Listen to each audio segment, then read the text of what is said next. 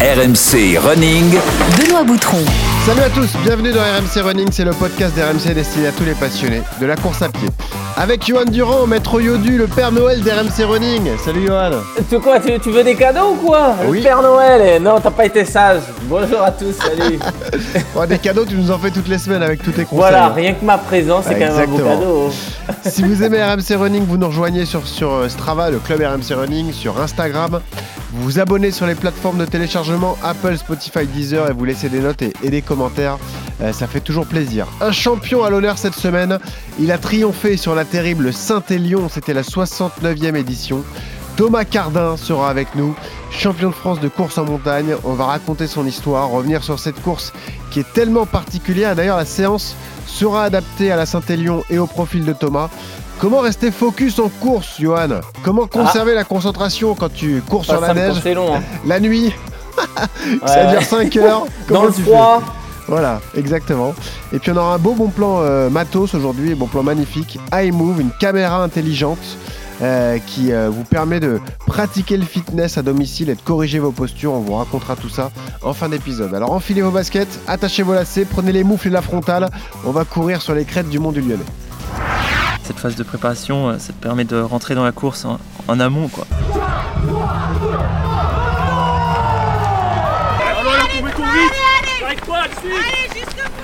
À 28 ans, Thomas Cardin, le trailer de Grenoble, le protégé de Philippe Propage, qui vient s'imposer pour la première fois en solo, pour la deuxième fois sur cette ASICS Saint-Élion. L'arrivée de Thomas Cardin, le grand vainqueur de cette 69e édition. C'est pas une course facile, moi je dis que c'est pas vraiment une course, c'est plutôt une aventure. Ça participe à l'équilibre euh, de ma vie aujourd'hui. Qui sait si dans 10 ans ou dans 15 ans ça sera encore le cas. Ah, Patrick Bruel, magnifique. Bravo Geoffrey. Charpie pour la production sonore. Thomas Cardin, le vainqueur de la 69e édition de la Saint-Élion avec nous. Salut Thomas. Salut à tous. Comment ça va Thomas? Eh ben ça va, tu vois, euh, je suis, euh, j'ai la chance d'être dans, dans deux semaines de coupure là en plein milieu, donc ça veut dire euh, beaucoup de canapés, euh, Ah. beaucoup de repos, donc euh, c'est parfait quoi, tu vois, la vie est belle. Et un point commun entre vous parce que c'est la ASICS Saint-Élion. Eh Ah, je ouais, croyais que t'allais parler du parle. canapé. Ah, le canapé aussi C'est Le canapé, rester dans le canapé, c'est un point commun. Ouais. Ouais, c'est vrai, exactement. Euh, Et ouais, c'est une belle course. ouais. Yodu, en tant qu'athlète ASICS, tu pourrais y aller toi sur la Saint-Élion bah, idée, chaque ça. année, ils m'invitent euh, pour parce qu'il y a le format relais Ouais. et du coup, bah, ils montent des teams euh, pour le relais parce qu'ils savent très bien que je peux pas faire euh, 78 km. Donc, euh, du coup, ils me le proposent, mais bon, euh, ça tombe généralement pas très bien parce que c'est soit la période euh, des crosses, euh, soit euh, euh, bah, les marathons. Tu vois là, c'était typiquement le marathon de Valence. Ouais. Donc non, mais par contre, euh, alors tous ceux qui, qui y sont allés m'ont dit c'est des souvenirs qui restent, mais il faut être prêt quoi. C'est Ah il faut être guerrier hein, pour aller là-bas dans le froid et la nuit. C'est pas évident quoi. C'est le paradoxe de cette course, Thomas Cardin, c'est que c'est un cauchemar qui fait rêver tous les trailers en fait. C'est ça. C'est fou, hein? C'est-à-dire oui. que tout le monde sait que, enfin, chaque coureur sait qu'il va passer un mauvais moment, mais chaque coureur a envie d'y retourner une fois que c'est fini. C'est quand même dingue ça. Moi j'ai un peu du mal à comprendre euh, pourquoi il y a autant de personnes qui, qui participent. Ah ouais. Surtout que moi je mets un peu moins de 6 heures, donc ça va, ça va vite. Mais il y a des personnes qui mettent plus du double de temps que moi. Et, et rester euh, investi dans la course euh, sans être dégoûté pendant tout ce temps-là, euh, en fait je me dis que parfois c'est c'est ces personnes-là qui courent 14 heures qui sont les vrais champions parce que, Ah ouais. parce que moi j'en serais sûrement incapable. Mais c'est que chaque année les conditions, j'ai l'impression, Ben, c'est jamais bien. Quoi. déjà, tu sais jamais à quoi t'attendre. Tu sais que tu auras froid en règle générale, mais là, vous avez tout. euh, sur cette édition, Thomas, on va pouvoir en parler, mais vous avez eu de la neige, euh, d'ailleurs, beaucoup de chutes, euh, et chez vous, les élites, et chez les amateurs. C'était vraiment des conditions extrêmement difficiles cette année. Euh, C'était très difficile, mais euh, en fait, il y a- il y, a deux choses hein, à Saint-Élion. Il y, a, euh, il y a les conditions atmosphériques, donc la météo. Cette année, la météo était plutôt bonne. Il faisait très froid, mais il n'y avait pas d'humidité, il n'y avait pas de pluie, il n'y avait pas de précipitation. Les deux années précédentes, il y avait eu euh, énormément de pluie, de brouillard ou même de la neige qui tombait. Et puis après, il y a la condition du terrain. Ah et là, cette année, c'était le terrain qui était dur. Les deux années précédentes, il y avait la neige, mais de la neige molle ou euh, énormément de boue. Mais cette année, c'était c'était euh, très glissant avec les températures négatives. Ça avait fait des, du verglas partout, euh, même sur les routes. Et du coup, c'était euh, la patinoire, tout simplement. Hmm. Faut s'équiper de pneus neige, quoi, sinon t'es foutu. Ouais, Il y avait pas mal de coureurs euh, amateurs qui avaient des, des petites chaînes qui mettaient sous les chaussures. Et je pense que ça, c'était le, le, le bon investissement euh, Ah pour ouais? La Saint-Élion cette Pas année. bête. Ça y est. Les, les Je savais même pas que ça existait. Eh, moi non plus. Les chaînes sous les chaussures. Bah, écoute, bonne idée. Euh, on adapte ça donc au, au coureur à pied. Avant de détailler justement cette euh, 69e édition, la question qu'on pose à tous nos invités en début de podcast, Thomas Cardin, pourquoi tu cours tout simplement? Moi, je cours pour euh, deux raisons. D'abord, je suis un passionné de l'effort. J'adore euh, mettre mon, mon corps euh, à l'épreuve et, et progresser. Et puis la deuxième raison euh, qui me fait faire du trail, c'est euh, c'est que je suis un passionné de nature et du coup, j'aime être dehors. Je, vraiment, je pourrais pas euh, vivre euh, et être heureux euh, si je passais pas du temps dehors tous les jours. Bon, Voilà. la troisième raison bonus, c'est que j'aime manger et que je manger beaucoup. Voilà. Courir plus pour manger plus. Voilà, c'est ça. Euh, comme on est gourmand, il ben, faut éliminer. Euh, et d'ailleurs, pour vous détailler le profil de Thomas, il nous a indiqué avant de commencer l'enregistrement, il n'a pas de télé à la maison. hein. Donc voilà, il fait tout pour sortir de chez lui en fait. Il veut surtout pas rester. Bon là, il a deux semaines canapé, mais euh, sinon, tout est prétexte à sortir, j'ai l'impression, Thomas. Oui, oui. euh, dans... En fait, euh, c'est depuis que je suis petit que je fais beaucoup de, je suis beaucoup dehors et, et c'est vrai que c'est une habitude que j'ai gardée. Et, euh, et puis surtout, c'est euh, c'est quelque chose que j'ai pu mesurer en faisant. J'ai fait 4 ans d'études à Paris et pendant ces 4 ans d'études, ben, forcément, j'étais dans un contexte beaucoup plus urbain. Je me concentrais plus sur mes études que sur autre chose et, et c'est là que j'ai mesuré à quel point c'était important dans ma vie d'avoir bah, ces, ces moments dehors, ces moments où, où je pouvais aussi utiliser mon corps et, et faire des efforts et être fier de moi après. Et donc euh, voilà, c'est aujourd'hui c'est quelque chose qui est très important et que je mets au centre, au centre de mes priorités euh, dans ma vie. Allez Thomas, on attaque ton CV de coureur. RMC, Le CV de coureur. Tu as quel âge Thomas Cardin? J'ai 28 ans, Et tu cours depuis que tu as quel âge? Je cours depuis mes 20 ans. Tu cours combien de fois par semaine en moyenne? Euh, je cours entre 5 et 7 fois par semaine, Ça représente combien de kilomètres en moyenne entre 100 et 150 par semaine. Ok, et sur du, en termes de dénivelé, à peu près En termes de dénivelé, ça est- c'est entre euh, 2 et 5000 par semaine. 2000 Ok. et 5000 par Ah oui, semaine. c'est quand même des, Pas mal. des volumes euh, costauds. ouais. Est-ce que tu as des records perso ou des victoires dont tu es fier? C'est marrant de te poser la question d'ailleurs. Euh, j'ai pas de record personnel. En trail, le record personnel, Ouais. ça veut pas dire grand chose. C'est vrai. Euh, j'ai jamais, comme j'ai commencé la- l'athlétisme tard, j'ai pas de record sur euh, route ou sur piste. Et euh, une, une performance dont je suis fier, euh, ben, c'est une, sixième place au Trail Drome en 2019. Euh, ça paraît rien comme ça, mais c'était après 9 mois de, de galère et de blessures. Et c'est, une des performances qui me fait courir aujourd'hui. Tu me parles même pas du titre de champion de France de course en montagne. Si, c'est c'est des, c'est des choses intéressantes, mais, mais en termes de sens, de- d'émotion et de ce que j'ai vécu et de ce que je veux me souvenir dans ma, dans ma vie de coureur, bah c'est- c'était ça qui a pris le plus d'importance. Autant Durand nous ça. parle toutes les semaines de son titre de champion de France de SMI, autant toi t'en parles pas. Bon, bravo. Mais j'ai été trois fois champion de France. hein. Ah oui, bah Voilà, c'est pour c'est c'est l'habitude. ça. Ça devient, Donc euh, celui de course en montagne, il arrive après deux autres, il a, il a de la saveur, mais Ouais, t'as raison, c'est nul. Bravo. non, j'ai pas dit ça.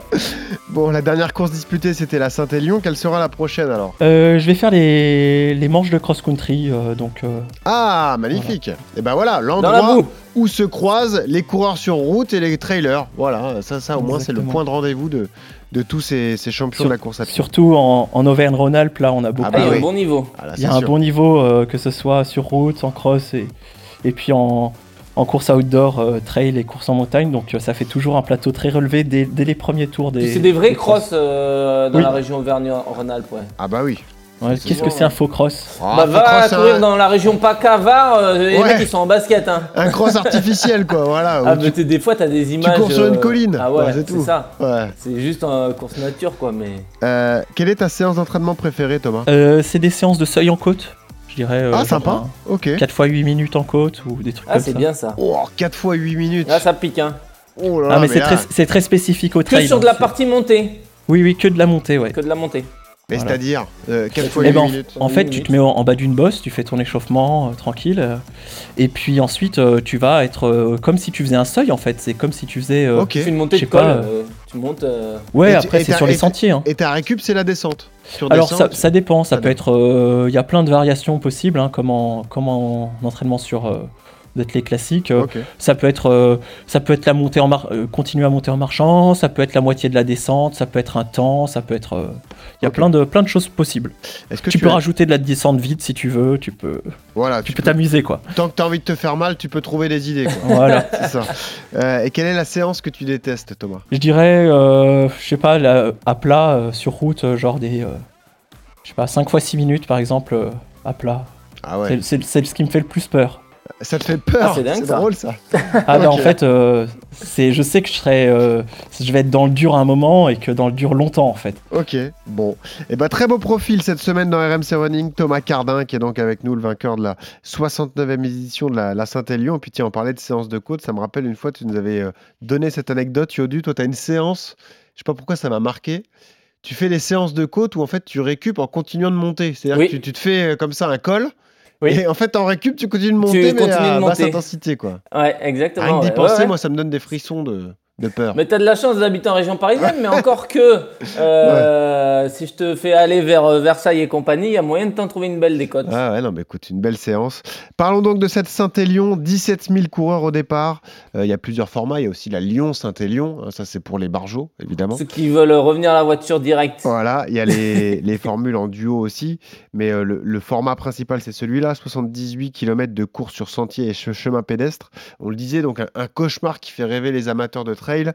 Euh, bah, déjà, est-ce que cette édition est particulière pour toi? C'est ta deuxième victoire, Thomas, mais la première que tu peux savourer seul, parce que la première fois que tu gagnes, tu l'avais euh, euh, remporté, vous étiez arrivé ex aequo avec Romain Lieu, Lieu pardon, avec qui vous avez noué une amitié d'ailleurs depuis ce, moment-là.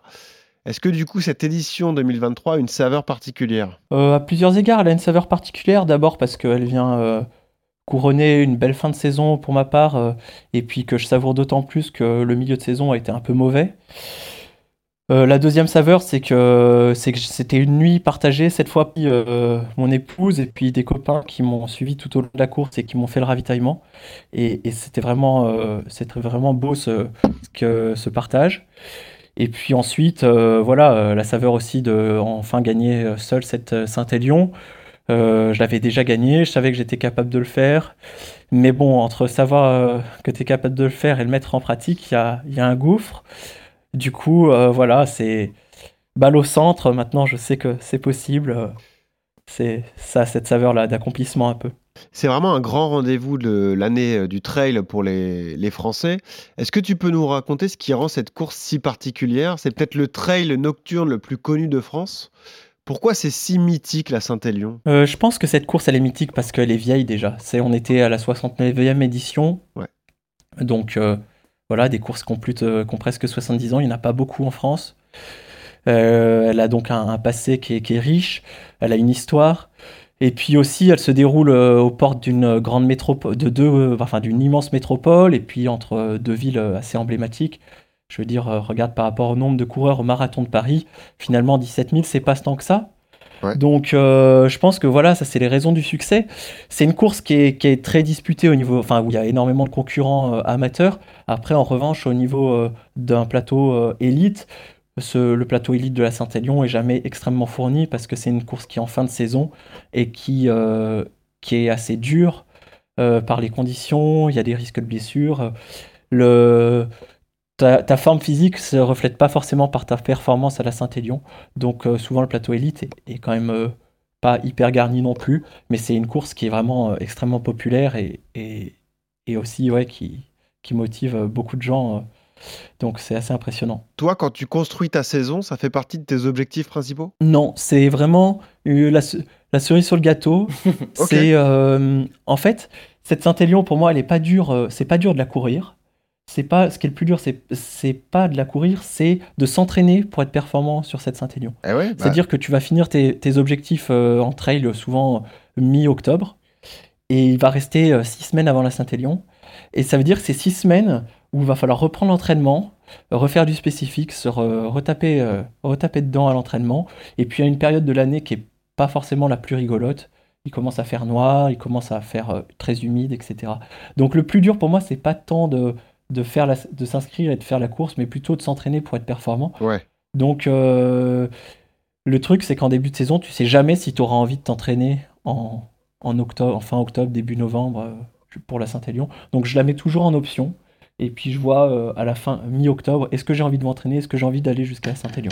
Le plus dur, c'est de pousser la motivation, si je comprends bien. C'est de, de Ouais, c'est rester en ça, focus ça. comme ça jusqu'à la fin de fin d'année. Ouais. Oui, parce que Yodu, quand on regarde d'un œil extérieur, euh, rien ne nous pousse à, à y aller. En fait, c'est la nuit, il fait froid, c'est la neige. euh, euh, Non, parfois, il y a de la boue. C'est c'est vrai que c'est une démarche particulière que de s'inscrire à cette course. hein. Bah, c'est une démarche particulière, mais comme il le dit, euh, enfin pour les athlètes élites, c'est aussi un moyen. Bah, si ta saison a été un peu moyenne, un peu en dents euh, et que tu sens que bah t'as pas accompli ce que tu avais à accomplir, ça peut être aussi un moyen d'aller chercher une performance euh, que t'as pas eu au cours de la saison et des fois de de sauver une saison.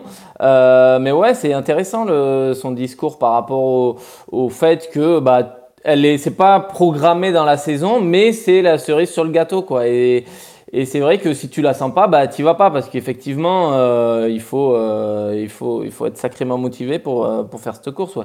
Puis après pour les amateurs, enfin la Saint-Élion ça c'est quand même ultra mythique dans le milieu du Ouais. dans le milieu du trail et puis c'est c'est ce côté côté nocturne et défi de fou qui fait que qu'elle est aussi populaire. hein. J'ai l'impression que les gens plus c'est compliqué, enfin si c'est trop facile, ça les attire pas presque. euh, Ouais. Et du coup, bah, Si pour t'as le du coup, euh, soleil et qu'un ter- ouais. terrain est sec, t'es déçu en fait. c'est ça, presque. exactement. Ça. ouais. Si tu laisses pas tes baskets moins à la mythique, fin, euh, voilà, c'est ça. ça. C'est que t'es t'es pas trop content. Raconte-nous ta course, Thomas, comment ça s'est passé? Est-ce que tu as pris les devants tout de suite? Est-ce que tu as maîtrisé tout ça? J'ai vu que tu avais euh, partagé comme ça le, le, le devant de la course avec des coureurs plus jeunes. Est-ce que tu peux nous raconter comment ça s'est passé? Ouais, ça a été une course en, en quatre parties, je dirais. La première partie, ça a été une partie d'attente, euh, un peu placée euh, dans le peloton. Après, ça a couru très vite cette année, encore plus vite que les années précédentes. Mm. Ça a duré à peu près une trentaine de bornes. Euh, ensuite, il y a une partie où, euh, où j'ai voulu attaquer et au bout d'un kilomètre, je me suis perdu. Donc euh, voilà. Donc, euh, c'est possible de se perdre. eh ben en fait, il y avait un caméraman avec qui je discutais parce que la course a été retransmise à la télé. Et il a commencé à, me di- à discuter avec moi et j'ai commencé à discuter. Et, euh, et en fait je me suis pas concentré et, et- et du coup je suis parti tout droit au lieu de prendre une épingle à gauche. Et il y avait Antoine euh, qui avec qui euh, j'ai couru qui a fait deuxième qui était dans mes pas et qui qui lui aussi s'est perdu. Donc on a euh, on a fait rebrouche chemin, on a, on avait, euh, bon, après coup, j'ai regardé, on a, on a perdu, il y avait 850 mètres quand même aller-retour. Ah oui Ça Ah fait ouais. presque 3-4 minutes. euh, voilà, donc il y a eu cette partie, deuxième partie, où euh, on a fait un effort assez conséquent pour essayer de revenir sur la course. C'est Antoine Charvolin hein, qui fait deuxième, 25 Voilà, Antoine Charvolin, ouais. Donc c'était ma responsabilité. Antoine, il s'est bien, il s'est, il s'est accroché derrière pour qu'on reprenne euh, la tête. Donc ça, c'était deuxième partie de course, un peu appuyé du coup. Euh, Il y a eu euh, ensuite quand on a re- retrouvé la tête, eh ben, euh, il a fallu aussi se calmer parce que c'était pas le moment de repartir en contre tout de suite. Il fallait reprendre des forces parce que l'effort avait duré presque 20-25 minutes pour essayer de reprendre la tête. Donc bien manger, se calmer, bien boire, et puis rester dans les foulées des autres euh, sagement. Et puis après, il y a eu une partie, euh, la troisième partie de course, ça a été euh, à partir du 45e, où là, on est parti avec Antoine, on a appuyé fort pendant, pendant 20 bornes, 20-25 bornes, euh, où on a fait la course à deux, donc un beau moment de partage encore, avec des prises de relais, chacun son tour, et puis euh, voilà, avec euh, pas mal de solidarité, parce que l'un et l'autre, on a chuté, on s'est un peu attendu, on a, voilà, on a vraiment œuvré à deux pour essayer de faire le trou le plus possible. Et puis après, il y a eu la dernière partie de course où, à 7 km de la fin, voilà, j'étais encore bien en forme et je savais qu'Antoine était, était commençait à être très entamé.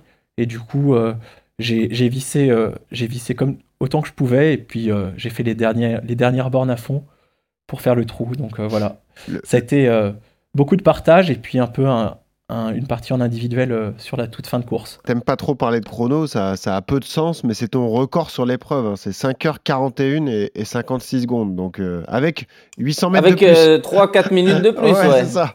Donc, euh, Ouais, le, le chrono est très bon. Le chrono Voilà. est très bon, euh, surtout dans ces conditions. Je pense que ça vient du fait qu'on est parti extrêmement vite et, euh, et que du coup, en fait, sur le parcours change un peu chaque année. Et cette année, la première moitié du parcours était beaucoup plus longue que les autres années.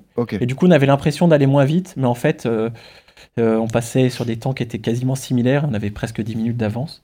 Et puis aussi sur le fait que du coup, la fin de course était plus courte et, et qu'on a appuyé, on a vraiment appuyé aussi sur cette fin de course. Vas-y, rallonge chaque année le parcours. Parce que je me rappelle à l'époque, quand j'ai commencé la course, ça faisait 68 ou 69 de mémoire, non? Ouais, il y a eu. euh, Après, je suis pas. Tu vois, ça fait que 8 ans que je cours, donc ça fait pas si longtemps que je m'y intéresse, mais. Et il est mais pas ça a été comme sous- toi, longtemps aux... ça a longtemps été euh, aux alentours de 70 km. Ouais, c'est ça, ouais. Depuis. euh, Je dirais que ça a augmenté il y a 4-5 ans. Il y a eu une édition à 80 km et là, ça fait. euh, Ça, ouais, ça fait quand même 3-4 ans que c'est autour de 80 km. Et puis je crois que l'année prochaine, ils veulent augmenter la distance pour les l'anniversaire des 70 ans. Je crois qu'ils veulent faire un parcours de 90 km. Allez que... Oh là là. Voilà, on- toujours plus. Euh, Ouais. Est-ce que c'est euh, un, un parcours entre guillemets roulant? Est-ce qu'il y a beaucoup de parties courues Euh, Quand tu nous parles d'allure, tu nous disais c'est parti très fort. Tu étais sur quel type d'allure par exemple Thomas au début de la course? Euh, ben, sur euh, les 5 premières bornes, tu vois, à la montre, ça fait, euh, ça fait jamais euh, le, ça fait 3,30, 3,35 quoi. Oh Mais après, c'est, c'est, c'est pas vallonné, c'est, euh, du Saint-Etienne, goudron. euh, tu sors. Voilà, t'es dans Saint-Étienne. Et puis après, euh, et après ça, ça reste sur des allures comme ça. hein. À la fin, tu vois, je suis quasiment à 14 km/h de moyenne. Donc euh, voilà, euh, ça, Bah, dès, qu'on descend, Ouais. on connaît sur, voilà, dès qu'on est sur des parties plates, je sais pas à combien j'étais à la fin sur, le, sur les trois dernières bornes de plat dans Lyon, mais je devais pas être loin de, de 17-18 km/h, je pense. J'ai, du mal à estimer. En tout cas, l'effort que je fournissais, c'était comme. euh, comme quand j'étais à 20 en séance, quoi. Mais Ouais. euh, je savais qu'avec la fatigue, c'est ça, ça représente moins. Peut-être que j'étais à 17, je sais pas. C'est- Euh, voilà, c'est. C'est le type de format des- qui te, qui te correspond C'est-à-dire que euh, là, on n'est pas sur de l'ultra, on est sur des formats un peu plus courts. Mais euh, c'est court et tonique, ça met en avant tes qualités en fait, ça te correspond parfaitement. Euh, je pense que c'est. En ce moment, je suis bon sur ce format-là d'à peu près 4-5 heures d'effort, 6 heures. Après, j'arrive à être assez polyvalent. J'ai la chance de de- d'être polyvalent en course à pied. Euh, j'ai jamais fait d'ultra trail. Euh, j'ai jamais dépassé les 8 heures d'effort dans, dans ma carrière de course à pied. Ouais. Mais euh, tu vois, euh, c'est, c'est une volonté, c'est. Euh, Jusqu'à présent, je me faisais plaisir sur euh, les formats de moins de 8 heures d'effort. Et puis j'étais performant. Et puis quand tu as une progression, tu veux voir jusqu'où tu Oui. veux aller. Enfin, tu vois, il faut aller jusqu'au bout des choses. Moi, je suis raison. de, ce. J'ai cet état d'esprit-là, d'aller au bout des choses avant d'essayer de passer à quelque chose d'autre. Mais un jour, je pense que j'essaierai de faire de l'ultra trail. Mais c'est pas, c'est pas à l'ordre. euh, Enfin, c'est pas, pas à l'ordre du jour euh, de la prochaine année ou des prochaines années. Ça va être très progressif, quoi. Je peux augmenter les distances très progressivement. Euh. Mais euh, voilà, dans ma pratique, moi, je, tu vois, je fais euh, du cross-country où j'arrive à être quand même assez performant. À la course de montagne, sur 15, sur un format à peu près de 15 km, où j'a- j'arrive à vraiment aussi être bon. Et puis après, sur format marathon et un peu plus long, tout ça, j'arrive à être bon. Il suffit de, que je fasse des préparations spécifiques en amont de l'objectif et, et puis ça, ça se passe bien. Tiens, Yodu, ça va te rappeler un bon souvenir. On en parlera avec Thomas euh, avant la fin. Mais euh, Thomas a participé à la Sierzinal dont on avait parlé longuement Ah avec. Kylian Jornet.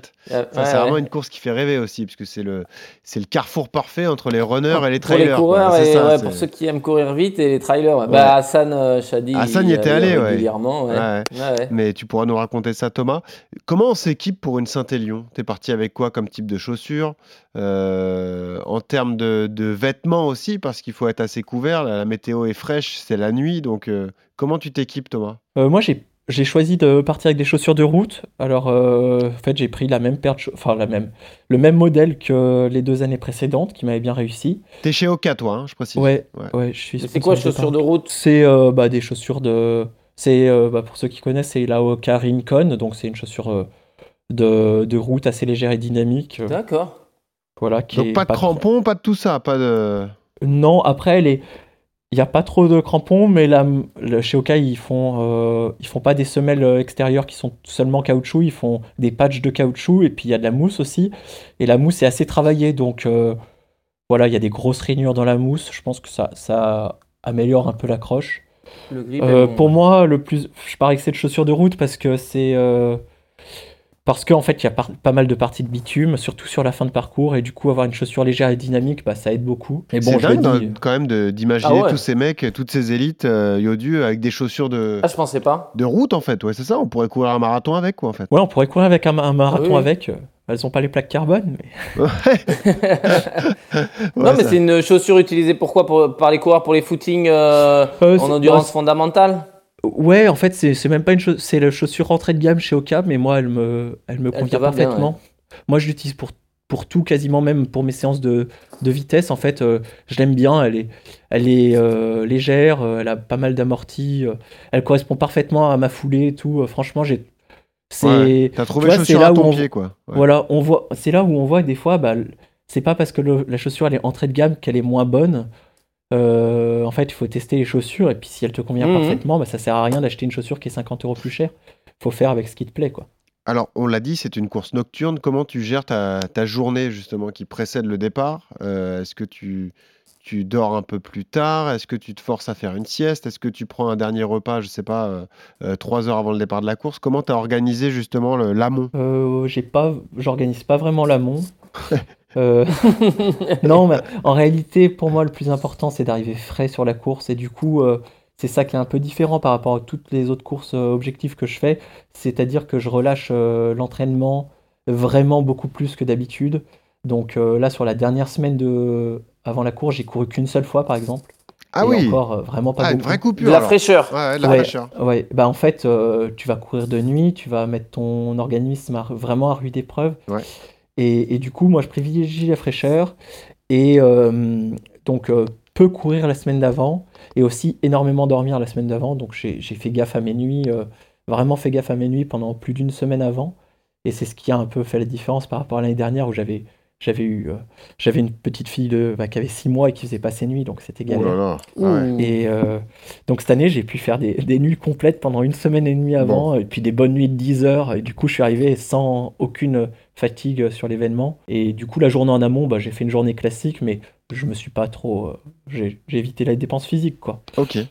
Euh, bon, bah, Yodu, pour le sommeil, c'est pas un problème. Du coup, ça, tu pourras arriver frais si tu te lances sur la Saint-Élion. Euh, Attends, euh, j'aurais du stress. Hein. ah, ça, c'est sûr. Ce qui, ce qui est dur à, à accepter et à gérer, c'est ce qui fait partie de, euh, des caractéristiques de cette course, c'est qu'on soit élite ou amateur. La chute est quasiment inexorable, euh, Thomas, finalement. Tu sais que tu vas tomber, en fait. Toi, ça t'est arrivé encore cette fois. Euh, et tu pensais pendant la course, tu nous l'as dit avant de démarrer l'enregistrement, c'est que tu disais, oh là là, j'arrête pas de tomber, comment je vais marcher demain? Euh, C'est ça qui est dur aussi. Il faut, peut-être une part de chance, parce que la chute arrivera forcément à un moment, il faut pas qu'elle soit trop préjudiciable pour ta performance, en fait. Ouais, c'est ça. La première année, je savais pas que j'allais chuter, donc en 2021. Et puis j'ai chuté deux fois. Et puis, euh, en fait, euh, la deuxième année, je suis parti avec l'état d'esprit que si je voulais courir vite, il y aurait forcément un moment dans la course où il y aura de la chute. Et là, ça dépend pas des chaussures. Tu vois, tu- on pourrait se dire, ah bah il Ouais. part avec des chaussures de route, c'est pour ça qu'il chute. Oui, mais en fait, tout le monde chute et tous les élites, même s'ils partent avec des chaussures de trail, font une cascade au moins pendant la course. Euh, et cette année, du coup, je savais que ça allait le faire, ça allait, ça allait mêler à un moment ou à un autre. Voilà, il faut juste euh, ben, accepter, prendre le risque, et Ouais. puis, euh, et puis euh, ouais, c'est une façon de, une façon de faire. Non, mais c'est c'est juste euh, euh, se préparer à repartir en fait aussi. C'est se dire, euh, je vais tomber, je sais pas quand ça va arriver, mais au moment où je tombe, ça doit pas être un, ça doit pas être un désastre. Ça doit être euh, bah, une péripétie comme une autre, quoi. Ouais. Et, euh, C'est un et fait je vais course, réattaquer tout de suite. que Ouais. C'est un fait de course. C'est comme se perdre en fait. Il faut pas perdre sa concentration. Ouais. se remettre dedans et Ah, tout. c'est- tu vois, on a bien choisi la séance du coup parce qu'on pourra en parler de, de tout ça. Ça t'est arrivé, Johan, toi, sur des plateaux élites, de tomber comme ça en cours? En cross, euh, une fois, je crois. Euh, mais Sur sinon, piste, non, par exemple? euh, sur piste, non, jamais, ouais. Non, non, je suis jamais tombé. Bah après, nous, la seule fois où tu peux tomber, c'est en tapant le pied d'un mec devant Ouais, ou que quelqu'un te tape ouais. le pied. Ouais. Ou à la limite, sur une course sur route, un trottoir que t'as pas vu ou des fois un petit, un petit obstacle, une bouteille d'eau sur un ravito, un gobelet laissé par terre. Mais non, en cross, par contre, ouais, sur des, euh, quand tu chausses mal, euh, que tu choisis pas assez la, la longueur de tes pointes, que tu mets pas des pointes assez longues, et dans des virages un peu gras, euh, c'est des glissades. On appelle ça des chutes, mais tu glisses sur Ouais. le côté, tu pars Tu et puis pas tu te mal, relèves, quoi. tu te fais pas mal. Ouais. Alors que là, peut-être sur la Saint-Élion, si c'est une racine ou autre et que tu pars en avant, euh, tu peux peut-être te, te, te, te faire plus mal, non? Je sais pas. Comment Est-ce que c'est juste des ouais, glissades Thomas? ou des vraies chutes? Ouais. Non, non, c'était c'est des vraies chutes. hein. La, la première, euh, c'est euh, la classique. euh, tu zippes vers l'arrière, donc tu tapes le cul et Aïe, et le coccyx, pam le Ouais, coccyx et, et les épaules en arrière. Sympa. Donc ça, c'est la, c'est la glace. La deuxième, ça a été dans la boue, ça a été plus le... Vous avez déjà- je sais pas si vous avez déjà vu ces vidéos folles euh, des, des Britanniques là, qui courent après un fromage. Je sais Oui. pas si vous, Oui, ouais, oui, vous avez oui, déjà il lâche un là. fromage en haut d'un mont et, et puis là ça part en. Et après, voilà, ils partent en, en une sorte de, de chute ininterrompue Encore un truc très intelligent. Ouais. Voilà, un, un truc hyper intelligent. Et ben, c'était un peu ça. C'est j'ai perdu l'équilibre vers l'avant et puis j'allais très vite et du coup, bah, j'arrivais pas à me rattraper et puis j'ai fini par ex- m'exploser en, enfin, à plat ventre, quoi. Et puis la troisième, elle était juste quelques minutes après. Là, j'ai justement, j'étais, j'étais pas vraiment heureux rentré dans ma course. Et du coup, je faisais pas assez gaffe. Un virage sur la route, il y avait une grosse plaque de verglas que j'ai pas vue. Et là, c'est bah, la glissade, mais la glissade sur verglas, bah, c'est tout ton poids par terre d'un coup, quoi. Donc, euh, Alors, euh, je vous invite à aller sur YouTube et Ah. à taper course au fromage. et vous trouverez le village anglais de Brancourt où euh, chaque année est organisée la traditionnelle course au fromage et avec tout ce, ce tas de Britanniques qui est Oui. entassé au-dessus Imbibé d'alcool. imbibé d'alcool, certains déguisés, déguisés en vache d'ailleurs, et qui se lancent euh, à la Donc, poursuite d'un a, on a fromage. Ah, un vrai truc très intelligent ça. En plus, tu ne Ouais. vas pas le regretter le lendemain. Non mais c'est marrant. Les ostéos sont contents, ils se frottent les mains en bas. Non mais ils sont complètement cintrés. Non mais c'est c'est une course organisée par l'amicale des kinés de, Voilà. de Ouais, Grande-Bretagne. Ah, j'en vois un déguisé en banane aussi. En tout Ah, cas, il voilà, une belle, une belle expérience. Euh, et ça, ça t'handicape jamais en course, c'est-à-dire que c'est, il y a jamais des douleurs au point de, de penser à l'abandon. C'est pour l'instant, tu touches du bois, ça t'est pas arrivé? Ça m'est jamais arrivé, non, ça m'est ça m'est jamais arrivé. Le lendemain, oui, Ouais. mais euh, j'ai je j'ai pas souvenir, il me semble pas d'avoir euh, déjà abandonné une course euh, sur une chute ou une douleur. Enfin, j'ai abandonné des courses, hein, mais sur une chute, je crois pas. Tu nous parlais de, de préparation. Est-ce que tu te prépares à courir la nuit ou non? Tu conserves le- euh, l'entraînement traditionnel euh, pendant ta, ta phase, comme ça, tu nous l'as dit, de, de 8-10 semaines? Ou est-ce que tu te forces un peu à sortir la nuit pour t'habituer? Bah, je, continue à faire mes séances de jour, Ouais. donc euh, voilà. Mais en revanche, je rajoute, je rajoute, enfin mes, mes sorties longues de 2-3 heures. J'essaye de les faire tôt le matin, donc je me lève tôt, très tôt, et puis je pars à la frontale. Je pense que c'est indispensable d'avoir couru au moins, au moins quelques fois dans les conditions réelles, Ouais. rien que pour tester le matériel, euh, la frontale, savoir la manipuler correctement, puis aussi euh, choisir euh, justement son équipement, parce que voilà, il faut pas faire les choses au hasard, sinon tu risques vraiment de le regretter. En termes de ravitaillement, tu t'es alimenté comment? Je me suis ravitaillé comme je fais d'habitude en trail, donc avec quelques gels et puis de la boisson, de la poisson d'effort. Ok. Pas de solide. Euh, bah non, pas de solide. J'ai pas le temps, enfin on court, Ouais. on court trop vite. En plus il fait froid, du coup tu peux le solide est encore plus dur à mâcher. Euh, Tu ressens le froid malgré le fait que tu cours? Ouais, t'as froid pendant la course? Non, cette année, l'année dernière, j'avais eu froid. Euh, cette année, j'ai pas eu froid du tout, un peu aux mains de temps en temps. Mais bon, on est sur un- un- une intensité euh, qui est quand même haute. Ouais. Et puis euh, voilà, j'étais bien couvert. J'avais trois couches, euh, des bons, les gants, euh, les gants, le collant. Non, j'ai pas eu vraiment froid. Euh, voilà, c'est c'est comme si tu dis à un crossman, est-ce que t'as froid euh, au, au bout de 20 minutes? Non, Ouais. t'as Non, non. T'as- Froid sur la ligne froid. de départ, T'as. Ouais, froid sur la ligne de départ, t'as ouais. froid pendant les cinq premières minutes, et après l'effort est tellement intense que, que t'as chaud partout, quoi. Ouais, c'est ça. Euh, Yodu, ouais, tout ce que t'entends, ça te. Ah ouais, non, ça me, ça me parle, ouais. Mais c'est euh, c'est intéressant parce que c'est vrai que c'est une course euh, particulière parce que du coup, bah, elle a lieu que de nuit pour les, pour les élites et pour, pour, les, pour les meilleurs. Donc, effectivement, c'est un entraînement particulier Bah oui. puisque bah, tu dois t'entraîner la nuit. Donc, comme il le dit, c'est bien de privilégier quand même les séances de jour pour pouvoir aller vite. Et puis après, il a l'habitude et il fait juste les sorties longues en, en nocturne. Euh, c'est très intéressant. Et puis après, bah ouais, c'est. C'est, c'est, voilà, faut éviter les pièges de cette course-là, à savoir, bah, il a dit, hein, les chutes, euh, euh, et puis après, bah, la gestion des, du froid et des, des ravitaux, parce que bah, lui, il prend pas de, de solide, mais quelqu'un qui va mettre euh, plus de 10 heures, 10, 15 heures, Ah ouais. Là, lui, il va falloir que. Bah, il- Le problème, c'est quand tu t'arrêtes, quoi. Tu t'arrêtes au chaud dans un gymnase, euh, t'arrêtes 5 minutes pour bien prendre le temps. Après, il faut repartir aussi. C'est Tu vois, ça c'est ça la, Ah bah, difficulté aussi. C'est de se rebooster mentalement euh, quand t'as un lit de camp qui t'attend bien, bien, bien au chaud, là. Ah ouais, ou pire, c'est une navette pour l'arrivée. Ouais, ou une navette pour l'arrivée, ouais. Qui clignote, qui te dit, allez, monte. Euh, la gestion de la petite voix dans la tête, évidemment. c'est ça. Euh, c'est ce qui est compliqué. Est-ce que tu peux nous raconter ton quotidien? Tu n'es pas professionnel à 100%, Thomas. Tu es professeur des écoles. Euh, quel est ton quotidien? Comment tu t'organises sur tes, tes semaines? Euh, tu vois, moi, je, j'ai trouvé, je pense, un- une forme d'équilibre. Et euh, après, c'est, je reprends cette phrase de mon coach, mais lui, il considère que pour qu'un athlète soit performant, il faut trouver un équilibre entre la vie professionnelle, la vie familiale et sociale, et puis la, la vie sportive. Et je pense que, que j'ai trouvé cet équilibre depuis quelques années, depuis trois ans, là. Donc, je travaille à mi-temps en tant que professeur des écoles. Ouais. Donc je travaille tous les jeudis et les Tu vendredis. vis où, toi? Dans quelle ville? J'habite à côté de Chambéry et je travaille à Chambéry. D'accord. Euh, donc euh, je travaille les jeudis, vendredis. Et puis euh, ces deux, enfin du coup ces jeudis, vendredis, bah ça me fait euh, mes jours avec un peu moins de sport. Ouais. Et puis après j'ai cinq jours de la semaine où je me consacre principalement au sport, mais aussi à ma vie de famille et, et à mes amis. Donc voilà, j'ai une petite fille, j'ai une épouse, donc ça me prend aussi pas mal de temps. Voilà, donc euh, après, euh, je cale toutes mes séances et, et mes, et mes entraînements euh, en fonction de ça. Mais vraiment, ce qui est le plus important pour moi aujourd'hui, c'est que je, voilà, je change pas un truc qui fonctionne, c'est cet équilibre. Ok.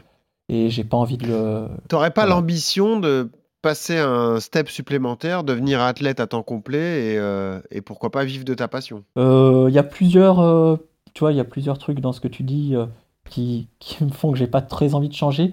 La première chose, c'est qu'il y a en trail, il n'y a pas énormément, enfin, il n'y a pas d'athlètes pro. Il n'y a pas vraiment d'athlètes pro. Il y en a quelques-uns, tu vois, genre. Ceux qui vivent de ça sont surtout soutenus par les marques en fait. C'est-à-dire qu'il n'y a pas de Voilà. statut professionnel, c'est ça? Voilà, il Ouais. y a aujourd'hui, je pense que ceux qui sont le qui arrivent à en vivre complètement, c'est ceux qui à la- font beaucoup de réseaux sociaux. Donc en fait, pour moi, en fait, il faut un mi-temps de sportif professionnel et un mi-temps d'influenceur. C'est vrai. Voilà. Et donc moi, j'ai choisi de pas faire. Enfin, je communique pas trop sur les réseaux sociaux, j'y passe pas énormément de temps. Donc moi, j'ai choisi plutôt de Tu faire un pas en mi-temps de avant des sportif codes professionnel. promo? Non. Non. D'accord. Du coup, moi, j'ai continué. Je préfère être euh, un mi-temps sportif et un mi-temps professeur des écoles plutôt qu'influenceur. Ouais. Mais c'est parce que ça correspond à ce que j'aime faire. non, bien sûr. Et, euh, et du coup, euh, donc ça c'est la première raison, il n'y a pas vraiment de sportif vraiment pro en trail. La deuxième, c'est que, bon, après, Johan, tu, je sais pas ce que tu en penses toi, mais on fait quand même un sport, la course à pied, qui est un sport traumatique par rapport à, à d'autres sports, le vélo, la natation, etc. Et du coup, finalement, on peut pas faire une charge d'entraînement euh, infinie. Un cycliste, il pourrait rouler tous les jours pendant 6 heures, ça lui ferait rien. Euh, nous, en vrai. fait, euh, voilà, on Mal aux fesses, c'est tout. voilà, voilà, ça fait mal aux fesses. Mais à force, il aura les fesses dures. Ouais. Voilà. Nous, euh, si on s'entraîne, euh, je- enfin, je je sais pas, mais plus de 20 heures par semaine pendant des années, euh, le corps, il va. Enfin, pour moi, à mon état d'esprit, c'est que mon corps, il va casser, quoi. Donc, euh, je maintiens euh, une sorte d'équilibre où j'en fais pas trop. J'ai pas besoin d'en faire beaucoup plus pour être. euh, pour faire euh, les, les, les compètes que je veux, mes objectifs. Et puis, je privilégie la qualité, etc. Mais du coup, euh, voilà, je. J'ai pas forcément besoin de m'entraîner plus pour être plus performant, Ouais. je pense. Ok. Euh, Est-ce que tu peux nous dire un mot sur la Sierzinal? Donc tu l'as pas, tu y as participé. Nous, c'est une course qui nous fait rêver. Est-ce que tu tu t'es régalé sur cette épreuve? Euh, malheureusement, tu vois, c'était euh, mon ventre mou de la saison, Ouais, c'était un moment Sierzinal. difficile. Ouais. Ouais, c'était un peu, un peu, un peu complexe. c'est une course que j'ai ratée, comme les Tu mondiaux peux nous rappeler le format pour ceux qui la découvrent et qui. Je crois que c'est une course qui fait. C'est entre, le village de Sierre et celui de Zinal. hein. c'est entre, deux villages suisses. Ouais, Donc euh, entre Sierre qui est dans la vallée et Voilà, Zinal qui est, qui est Elle en montagne. En gros, c'est une grosse montée d'entrée et ensuite c'est un faux Je plat descendant, faux, faux plat descendant pour terminer quoi. C'est ça. En fait, c'est une énorme montée. Et euh, c'est une course qui fait 30 bornes, je crois. Mais c'est Ouais. c'est distance, ça, je me 30 souviens plus. quelques, ouais. 31 km, ouais, voilà. Euh, et du coup, tu as une énorme montée au départ. tu as presque une heure de montée euh, très raide. Et puis ensuite, tu as un, un grand. euh, c'est plutôt un faux plat montant qu'un faux plat descendant. Et tu as les 3-4 dernières bornes qui sont en descente. Et euh, c'est une course qui est, qui est très dure. Pour moi, je pense que le plus dur et ce que j'avais pas, euh, pas perçu avant d'y aller, c'est les effets de l'altitude. Ah ouais. En fait, euh, donc tu montes très haut et ton plat, euh, ton, euh, tes, euh, 10, tes 14 bornes de plat en haut, elles sont en fait, euh, elles sont en fait à entre 1700 et, et 2000 mètres d'altitude, je crois. Enfin, je, je dis peut-être des bêtises, mais c'est assez haut, c'est près- autour de Mhm. 2000 mètres. Et du coup, euh, ben, moi, j'étais pas prêt à courir. euh, mon corps était pas prêt pour faire ça, quoi. J'ai, j'ai Tu montes jusqu'à souffert. 2400. hein. Ah Ouais. ouais. bon, tu vois, c'est, c'est vraiment très haut pour courir à plat quand tu t'entraînes jamais. euh, C'est une ambiance de fou. Ouais, il y a une bonne ambiance. C'est pas l'ambiance la plus folle euh, Ouais. du circuit trail, mais euh, si, la- les ambiances les plus folles, c'est souvent dans le Pays Basque. Ouais. Mais euh, non, c'est surtout euh, le, pour moi la course la plus relevée au monde. euh, Ben oui, parce que c'est le trail. carrefour de tous les coureurs. C'est ce que Kylian Jornet nous avait expliqué. C'est que il y a à la fois les très bons coureurs sur route, il y a les trailers de bon niveau, et là tout le monde se mélange. C'est un beau melting pot, quoi. Ouais, ouais, ouais. Il y a de la VO2 max euh, Ouais, c'est hyper ça. élevée. Exactement, quoi. Euh, et puis un mot sur Innsbruck, les mondiaux qui ne se sont pas forcément très bien passés. Tu es arrivé ambitieux parce que tu étais champion de France. Pareil, c'était la période délicate euh, pour toi. Tu fais 16e des mondiaux, tu repars avec un goût amer ou est-ce que tu étais quand même satisfait de ce que tu as produit oui, un, un vrai goût amer. En fait, c'était toute ma saison était tournée autour de ces mondiaux. Ça faisait la saison précédente, en, en 2022, j'avais fait troisième au championnat d'Europe et puis sixième au championnat du monde. Et j'avais j'avais vraiment l'impression de mettre, euh, d'avoir fait une, il y avait vraiment une progression euh, de mon niveau physiologique sur le début d'année 2023. Et c'est là où en fait euh, j'ai eu mon ventre mou de saison, euh, cette, cette mi-saison un peu, un peu ratée c'est que j'avais. C'est là où on voit qu'on court aussi beaucoup avec la tête Ah oui. et pas seulement avec les jambes. Et, et pour la première fois de ma vie, je suis allé sur les mondiaux et aussi sur Sierzinal en voulant gagner. Ah, C'était pas vraiment vouloir gagner, je voulais pas gagner la course, mais je voulais faire une place, je voulais Ouais. me classer par rapport aux autres. tu courais plus à la sensation, tu courais à la place, quoi. Je courais par rapport aux autres, Ouais. simplement Ouais, par rapport et aux ça, autres. Ça change tout. ouais. Et c'était la première fois de ma vie que je faisais ça, donc à Innsbruck et puis à Sierzinal dans le même état d'esprit. Et, Et tu le feras plus. je dis pas que je le ferai plus, mais en tout cas, je- j'ai, euh, voilà, je me suis. euh, Il y a des bons copains qui m'ont, qui m'ont bien conseillé, et qui m'ont dit qu'il fallait arrêter de. Enfin, ils savaient pas que je faisais ça, mais ils m'ont dit les mots qui, ont, co- qui correspondaient avec Que- ce que je ressentais. J'avais trop ouais. de motivation extrinsèque Ouais. et pas assez de motivation intrinsèque. Or, depuis que je, je cours, euh, j'ai toujours eu de la motivation intrinsèque. euh, Je cours d'abord pour moi plutôt que pour les autres. Ah oui, oui. Et, euh, et c'est pour ça aussi, je suis reparti dans cet état d'esprit à partir de septembre. Et c'est pour ça que je pense que j'ai bien réussi ma fin de saison. Parce que voilà, la pression est moindre. Et puis euh, surtout, euh, tu fais parce que t'aimes faire ça. Tu fais pas pour essayer d'être champion du monde en fait. Et voilà. Allez, justement, on va parler de mental puisqu'on passe tout de suite à la séance. RMC, La séance. Et oui, Johan, c'est le diffi- c'est la difficulté de ce genre d'épreuve, la, Saint-Élion. Rester concentré pendant des heures dans des conditions climatiques difficiles, ne jamais se relâcher parce que le risque de chute est permanent, il est même inexorable. Forcément, tu vas chuter euh, sur un tel parcours, 78 km sur des sentiers enneigés. Comment rester focus pendant une si longue période? Euh, Bon, ça te concerne aussi toi qui es coureur sur route parce que même si ton marathon euh, dure un peu plus de deux heures, il faut rester concentré à 100% tout, du long. Est-ce que tu as des clés à nous donner, Johan, comme ça, pour euh, conserver la, concentration du début à la fin d'une épreuve? Bah, je pense que Thomas, hein, il en a donné une, hein, et je pense que c'est l'une des plus importantes, c'est la fraîcheur. C'est arriver sur ce type de compétition avec énormément de, de fraîcheur. Donc ça veut dire quoi? Ça veut dire arriver frais à cette compétition. Il faut avoir euh, euh, bah, beaucoup de repos euh, la, semaine avant et les jours avant, bien dormir. Parce que voilà, la clé de cette course-là, c'est qu'elle se fait sur un horaire où normalement on est dans notre lit bien au chaud, tranquillou, en train de dormir. Donc si tu arrives avec déjà de la fatigue liée à l'entraînement et de la fatigue physique liée à tes jours d'avant où tu as mal dormi ou autre, ou, ou peut-être que tu pas fait le taf, ben, effectivement, tu auras du mal à rester focus toute la course parce qu'à un moment donné, cette fatigue, elle va te rattraper et tu vas piquer du nez et donc tu vas plus du tout être concentré. Eh ouais. Donc je pense que ça, c'est vrai que c'est l'une des clés euh, euh, d'arriver relativement frais euh, à, à la compétition. Et la deuxième, enfin, autre chose aussi, c'est de s'entraîner euh, justement au, bah, de nuit, hein, c'est-à-dire euh, s'entraîner, euh, faire sa sortie longue, comme il a dit, en nocturne, pour préparer son corps, préparer son cerveau à ce type d'effort sur euh, cet horaire-là pour euh, justement rester en éveil et éviter les pièges de la course, à savoir la chute, euh, se perdre, euh, pour que vraiment ton cerveau il imprime la façon dont tu vas y voir le jour J. Donc Ouais. comment ça va se passer avec la fatigue, avec peu de vision par rapport à quand tu cours de jour. Et donc ça, c'est des choses que tu peux mettre en place en, en amont, avant la course, pour bien te préparer, tu vois. Et après, pendant la course, bah après c'est de la concentration, tu vois, pour essayer de, de garder cet esprit justement euh, euh, en éveil, bah tu te concentres sur, euh, sur ta technique, essayer de varier le tempo, tu te concentres sur ta respiration, tu tu as, plein de choses à faire pendant la course pour justement essayer de te motiver et de rester concentré. Euh, je pense que c'est pas mal, ouais. Si on élargit et qu'on sort du contexte de la Saint-Élion, est-ce que c'est important de mettre en place une routine qui marche bien pour, euh, pour soi? Est-ce que toi, tu as une routine, par exemple, de concentration avant le début d'une compétition?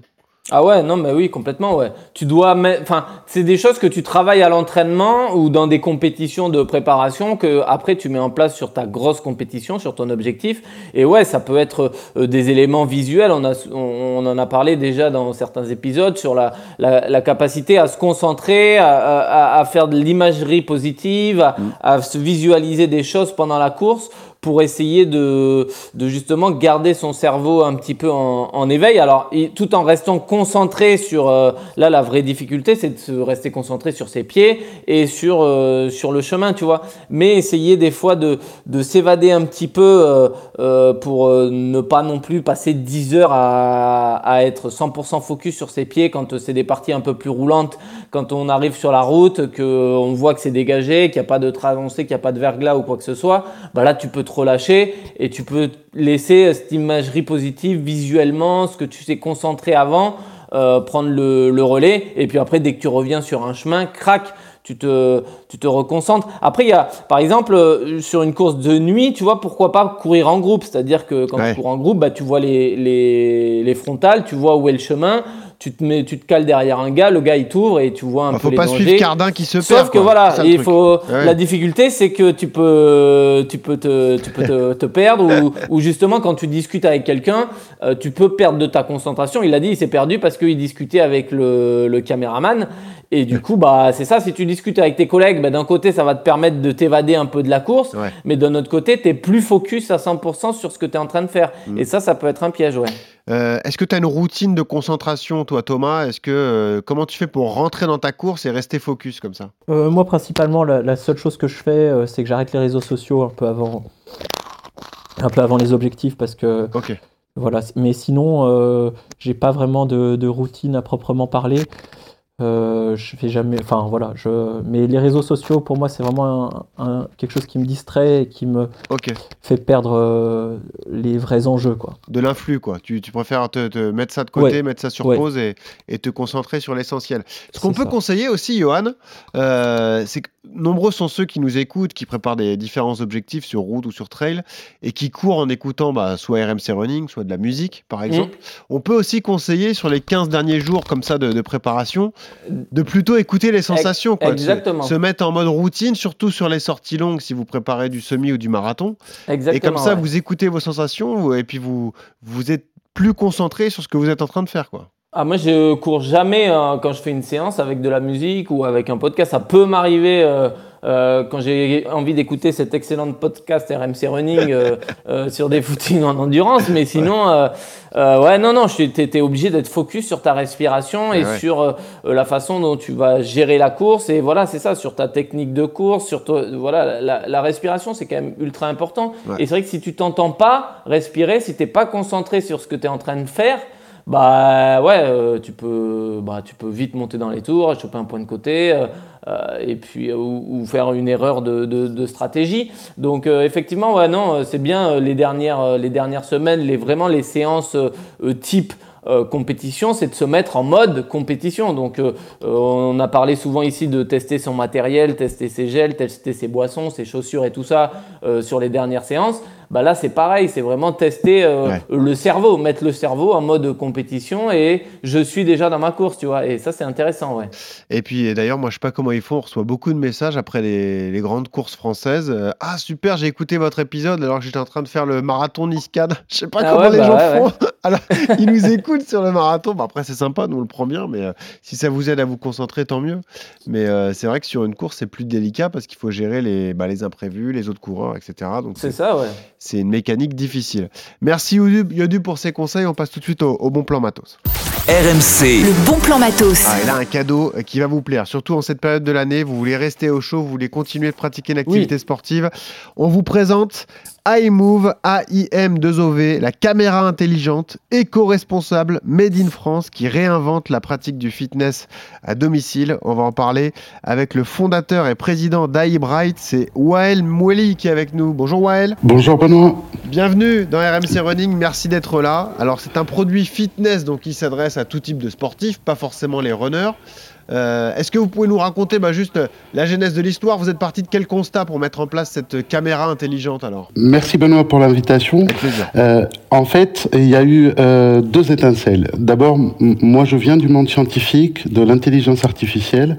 J'ai eu mon doctorat en 2009. En 2018, je lis un article qui disait qu'un Français sur deux avait peur de l'IA.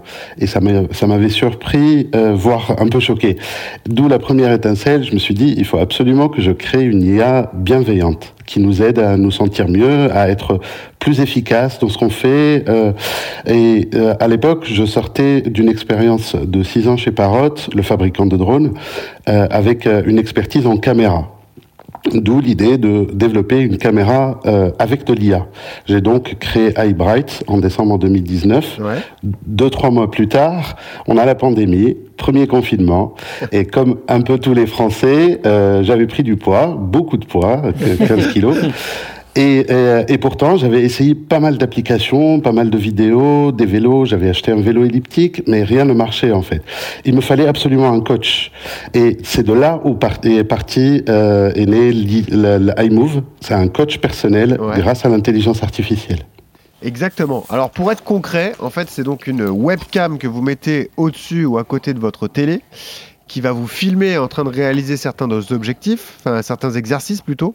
Et en fait, l'intérêt de votre caméra, euh, c'est qu'elle corrige la posture si la posture n'est pas bonne. Et elle peut aussi compter le nombre de répétitions si vous faites un exercice. Donc en fait, c'est un vrai assistant dans la séance de coaching. C'est un vrai coach. C'est exactement ça. C'est bien plus qu'une webcam déjà, et c'est une caméra intelligente qui vient avec une application smartphone euh, sur laquelle on choisit notre objectif, euh, qu'on veuille euh, qu'on veuille reprendre le sport, perdre du poids, se renforcer ou juste bouger plus. L'appli nous crée déjà un programme sportif sur mesure. Ensuite, quand on débute la séance, on allume la caméra et c'est là que la magie opère en fait. C'est un vrai coach qui apparaît sur notre télé il nous guide, il nous accompagne, il nous motive pendant la séance.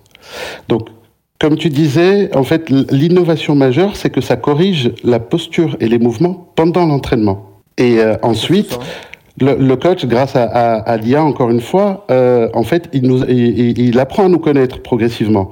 Donc, il regarde quel est notre niveau, quelle est notre forme du moment, euh, quels sont les exercices dans lesquels on excelle, quels sont ceux qu'on aime le moins, et il s'adapte continuellement afin d'accélérer euh, l'atteinte des objectifs tout est réfléchi, tout est progressif, c'est l'important dans le, euh, le sport euh, évidemment. Vous êtes un spécialiste de l'IA, est-ce que je peux mettre la tête de Johan Durand pour me coacher comme ça chez moi? Est-ce qu'on peut envisager un truc pareil, ouais ou pas, oui, bien sûr, bien sûr, ah, dans un deuxième temps, bien évidemment. excellent. Donc on est d'accord, Wael, ça s'adresse à tout type de sportif. Qu'est-ce que qu'on parle du néophyte ou du sportif euh, expérimenté, tout le monde peut trouver son bonheur là-dedans, Exactement, exactement quel, que soit l'objectif, euh, en, fait, aujourd'hui, c'est tous ceux qui veulent bouger plus, bouger mieux, en étant chez eux. Ça concerne 95% des Français. Euh, je, précise aussi qu'il y a une base comme ça d'entraînement qui euh, se trouve dans la caméra. Il y a aussi des programmes payants pour des, des suivis, des exercices un peu plus poussés. c'est ça l'intérêt en fait, c'est d'aller un peu plus loin dans la démarche? Exactement. Exactement. Aujourd'hui, euh, comme, comme tu l'as compris, nous notre notre spécialité c'est la tech en fait, euh, c'est le logiciel, c'est la technologie, c'est l'intelligence artificielle. Donc on a deux coachs sportifs qui travaillent avec nous et qui ont créé des programmes de de hit dans un premier temps. Euh, donc c'est court, c'est efficace, c'est rapide. Ensuite, euh, bien évidemment, tous les utilisateurs et les sportifs, ils veulent du contenu varié et, et qui change tout le temps. Donc on a on a l'idée de travailler avec des coachs sportifs qui vont amener leur contenu euh, pour, euh, pour les utilisateurs et, d'où euh, les programmes payants en fait. Je trouve ça super moi. Je sais pas ce que tu en penses Yodu mais ah, si, c'est intéressant. C'est vraiment un beau cadeau, c'est un beau complément de l'entraînement pour toute ah, notre communauté RMC Running. Plus, ouais. plus que plus même. Question simple, la, valeur de ce produit, combien ça coûte Ouais. Aujourd'hui, c'est 395 euros. Voilà, donc c'est un très beau cadeau. Et où est-ce qu'on peut le retrouver si ça intéresse ceux qui nous écoutent? C'est sur imove.com, ai-moov.com. Magnifique. Eh ben euh, Wael, merci beaucoup. Bravo pour ce, beau cadeau. Et je vous remercie aussi parce que du coup, on fait gagner une caméra iMove euh, à la communauté RMC Running. Pour tenter votre chance, vous allez sur nos différents réseaux sociaux, sur Strava, sur Instagram. Le test d'écoute du jour, on est avec Thomas Cardin, vainqueur de la Saint-Élion. Bah, je vous demande son métier à côté de son euh, niveau de sportif. Voilà, il l'a dit, il travaille le jeudi et le vendredi. Quel est son métier? Allez-y, répondez à cette question et comme ça, vous pourrez tenter votre chance et participer au tirage au sort. Merci Wael, à bientôt. Merci Benoît, à bientôt. Bonne journée. Et merci à Thomas Cardin qui nous a accordé du temps comme ça sur un, jour d'entraînement parce qu'on est lundi le jour où on eh enregistre. Eh oui, normalement là il est au, mastic. Voilà, tu vas enfiler les baskets, tu vas filer faire une séance de côte, euh, Thomas, non? Et non, je vais retrouver mon lit. Ah oui, c'est vrai, t'es en tranquille, oh t'es en canapé, c'est vrai, la, pardon. La, sacro-sainte coupure, eh oui, c'est vrai, t'as raison. Faire d'autres Tu fais des sports portés pendant la coupure un peu? Un peu de ski? Non, là c'est vraiment deux semaines euh, sans rien du tout. Ok, donc c'est deux semaines à fond sur les réseaux sociaux. De ressources. À fond. euh, non, je vais faire là, là, je vais aller faire la cuisine. ça va être bien. Ah, magnifique. Je vous ai dit, j'aimais bien manger. Quand on aime bien manger, il faut ça faut faire la cuisine aussi. Thomas, tu reviens quand tu veux dans RMC Running. C'était un plaisir de partager ce moment avec toi. Euh, et puis, on te souhaite bonne chance pour tes, prochaines échéances. Euh, on termine toujours avec cette tradition. La musique que tu écoutes quand tu cours, toi, tu cours plutôt aux sensations, donc tu n'as pas choisi de musique. On t'a choisi une musique adaptée à la Saint-Élion. La musique des Verts, et eh oui, évidemment, oh la Saint-Etienne. c'est pas la grande forme ah chez les Verts. Mais bon, ouais. C'est oh, le même combat que de Saint-Etienne. Mais voilà, exactement, c'est un peu, c'est un peu vrai. Ça va, ça te plaît Thomas Ouais, c'est super. Je suis très foot. On l'a senti. Bon, merci Thomas d'avoir été avec nous. À bientôt dans RMC Running. Merci à toi aussi, coach Johan Durand. Et toujours ce conseil pour terminer quand vous courez, souriez. Ça aide à respirer. Salut